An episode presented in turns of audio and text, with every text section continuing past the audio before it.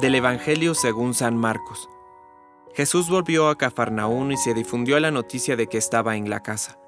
Se reunió tanta gente que no había más lugar ni siquiera delante de la puerta, y él les anunciaba la palabra.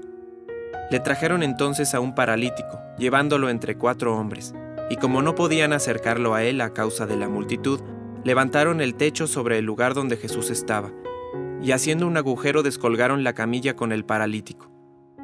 Al ver la fe de esos hombres, Jesús dijo al paralítico, Hijo, tus pecados te son perdonados.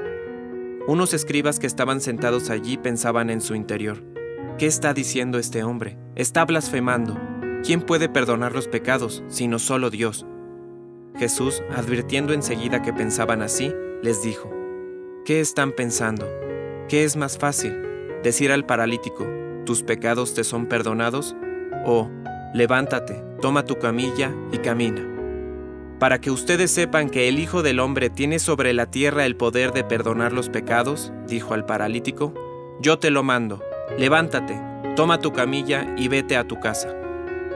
Él se levantó enseguida, tomó su camilla y salió a la vista de todos.